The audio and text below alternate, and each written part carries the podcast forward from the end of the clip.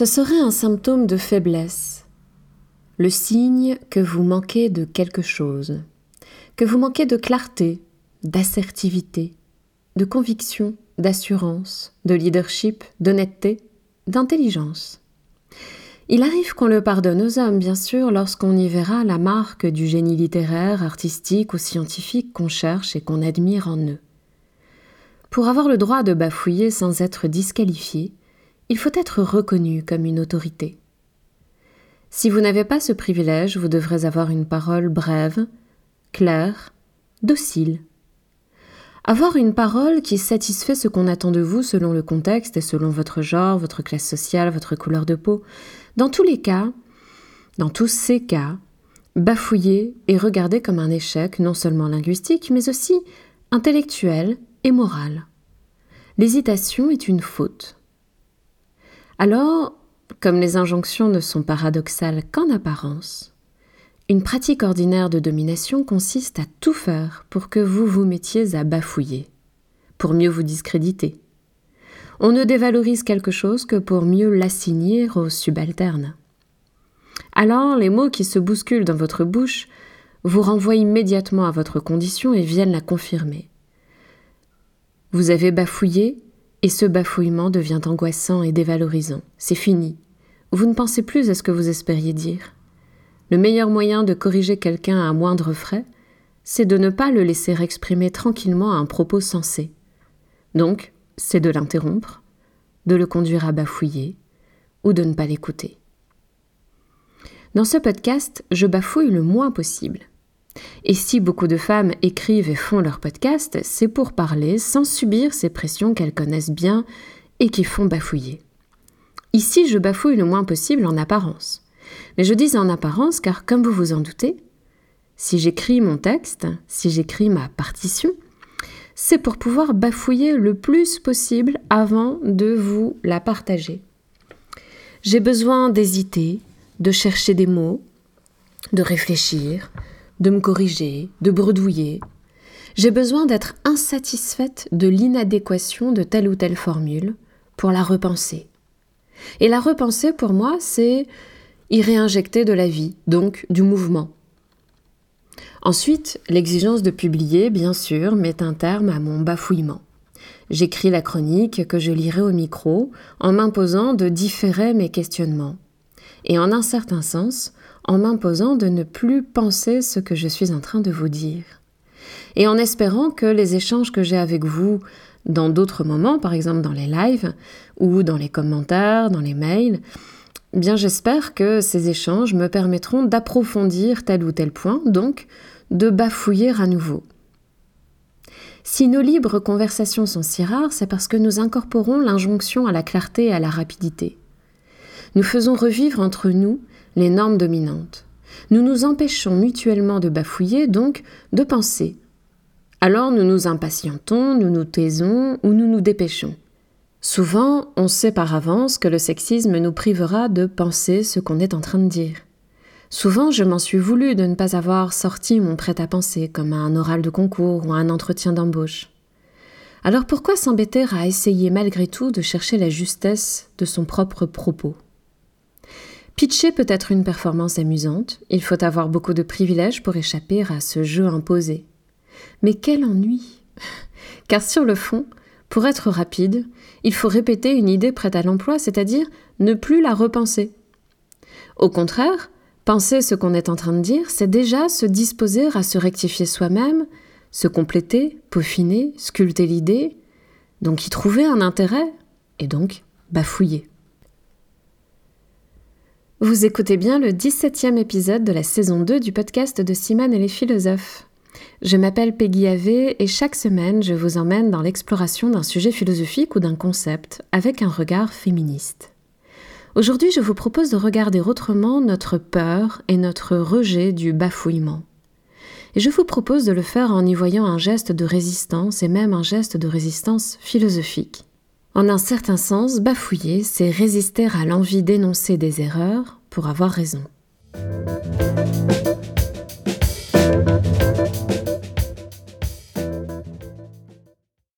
Il y a quelque chose d'étonnant et de frustrant dans cette injonction généralisée à avoir suffisamment d'assurance pour être certaine ou certain de ses propos.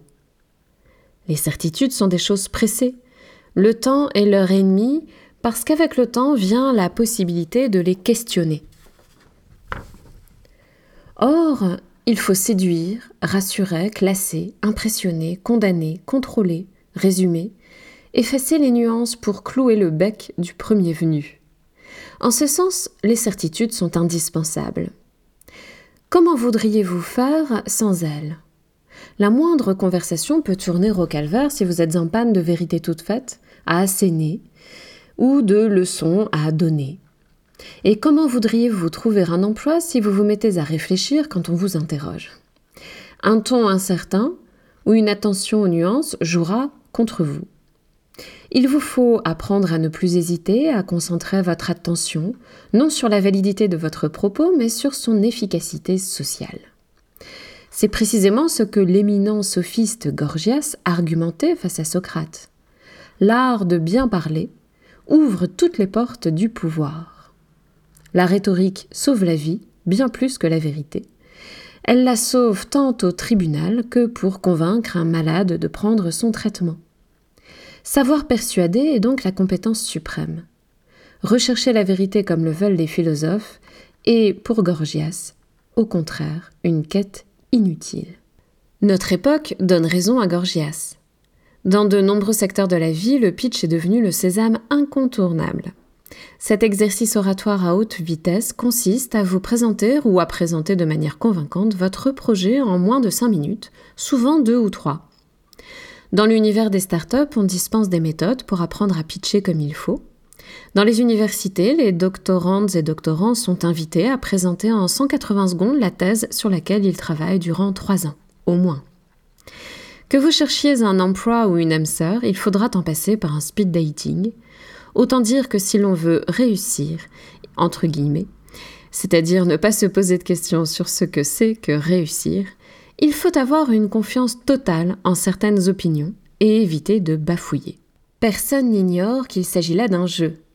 Mais ce jeu rhétorique concerne toutes nos formes de communication, donc toutes les occasions que nous aurions de penser ensemble on se méprend sur le bafouillement. Au lieu de le dévaloriser, il faudrait à mon sens le cultiver. Je ne parle pas de ce bafouillement auquel on est acculé parce qu'on anticipe que notre parole sera discréditée. Je parle de ce bafouillement qui vient lorsque nous questionnons librement ce que nous sommes en train de dire. Lorsque nous cherchons des exemples ou des mots qui précisent ou affinent notre pensée. Je parle de ce bafouillement qui vient lorsque nous sommes abasourdis face aux tensions de la réalité, ces tensions qui la rendent si difficile à penser. Il faut bien bafouiller si l'on veut fuir les généralités rapides et prendre au sérieux la complexité du réel. Il faut bien bafouiller si l'on fixe son attention sur les nuances et les singularités que l'on cherche à penser au moment où l'on parle. Considéré sous cet angle, le bafouillement n'est pas le symptôme d'un manque de confiance en soi, d'une incapacité à choisir entre des options mais le signe d'une pensée qui ne veut pas trahir le réel. Bafouiller, c'est chercher dans ces interstices silencieux des mots, comme le jaillissement d'une phrase qui ne ferait pas violence à la réalité, ce qui est sans doute impossible. Voilà qui demande du temps, de la patience, tant pour bafouiller que pour écouter. L'intérêt d'une conversation se conjugue avec le temps qu'on a pu prendre de bafouiller et de se reprendre soi-même grâce à la curiosité d'autrui. Le retournement est cocasse donc, nous voyons dans le bafouillement le signe d'un manque de confiance en soi, mais il faudrait sans doute y voir un appel à la curiosité d'autrui, à son désir de penser. Laisser le temps à quelqu'un de s'exprimer en bafouillant c'est l'encourager avec confiance et curiosité à nous apprendre quelque chose que notre impatience habituelle nous fait manquer. Écouter quelqu'un bafouiller, écouter les silences qu'offre une pensée qui tâtonne, c'est entrer en elle, c'est entrer dans son mouvement, et c'est se donner une chance de comprendre les bribes de sens qu'elle suggère. Le silence n'est jamais vide. C'est ce silence que nous cherchons à éviter lorsque nous voulons à tout prix avoir raison. Mais ce silence, au contraire, est plein de ce qu'il rend possible en creux. Dans la musique, comme dans la pensée, entre deux mots, entre deux notes, s'étire un silence rempli de la beauté de ce qu'on entend avant, pendant et après lui. Dans la pensée, le silence est une invitation. Voilà pourquoi les certitudes ne nous donnent pas beaucoup à penser.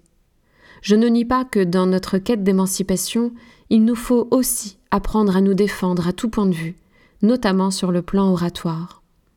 Mais il faudrait aussi changer notre regard sur les valeurs dominantes et entre autres sur la valorisation du savoir-dire. Et revaloriser un autre usage du langage serait une forme de résistance. Ici, ce serait résister le plus longtemps possible à l'erreur, malgré l'imperfection de nos mots. Cet épisode est terminé et s'il vous a plu, n'hésitez pas à vous abonner au podcast, à lui donner 5 étoiles sur la plateforme audio de votre choix, à le partager sur les réseaux sociaux et à me laisser votre commentaire ou à m'envoyer vos questions. Cela aidera d'autres personnes à découvrir Simone et les philosophes et je ne vous cache pas que vos étoiles, vos retours illuminent toujours mes journées. Et si vous voulez recevoir ma newsletter, elle est gratuite, il suffit de vous y inscrire sur simonelesphilosophes.fr dans la rubrique Adhérer au club. Vous y trouverez aussi les infos pour participer aux rencontres et accéder à tous les contenus du site en y adhérant. J'en profite pour vous informer que le prochain book club aura lieu le vendredi 12 mars à 21h et nous y aborderons le livre de Carole Gilligan intitulé Une voix différente pour une éthique du Caire. Un immense merci à Geoffroy Montel qui continue de veiller sur la qualité du podcast en le masterisant et à Macha Garibian qui soutient Simone et les philosophes en me laissant utiliser sa magnifique musique. Je vous dis à la semaine prochaine et je vous souhaite pour cette semaine des espaces et des temps où vous pourrez bafouiller avec autant de liberté que d'attention.